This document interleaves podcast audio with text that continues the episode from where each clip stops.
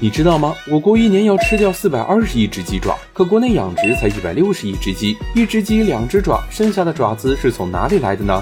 商界生意经，赚钱随身听。麻辣凤爪、豉汁凤爪、泡椒凤爪、五谷凤爪，你能说出多少种凤爪的吃法？我们一年吃掉近四百二十亿只鸡爪，这么多的鸡爪，还有不少是进口货。比如在美国，美国人一年大约能吃掉九十亿只鸡，但和我们不同的是，他们并不会选择鸡爪来食用。于是这些曾经的宠物饲料和垃圾被有商业头脑的人发现，出口到了中国。近几年因为各种原因，我们又转战到了巴西采购。你可能没去过巴西，但一定啃过巴西的鸡爪。消费者爱吃，企业也爱做。最近几年的卤制品市场可不太平，泡椒凤爪第一股一年卖出九个多亿，社区门店麻爪爪多次融资开店五百家，电商平台上的王小卤一年也能卖上亿。人人都想来分一杯羹，让凤爪市场的竞争也愈发激烈。不仅有常见的泡椒麻辣酸辣口味，更有鲜卤后炸的创新口味。未来休闲卤味的市场还将继续增长。如果让你来入局，你会选择怎样的发展策略呢？